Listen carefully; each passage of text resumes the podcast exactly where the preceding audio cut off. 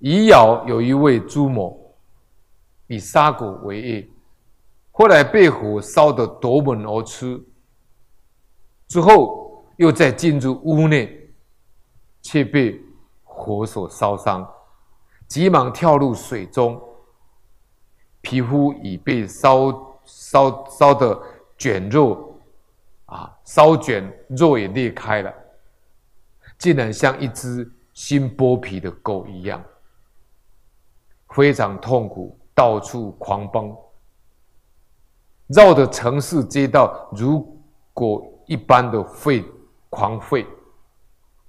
绕了一圈后就死了。他的妻子跟媳妇也都被火烧死了。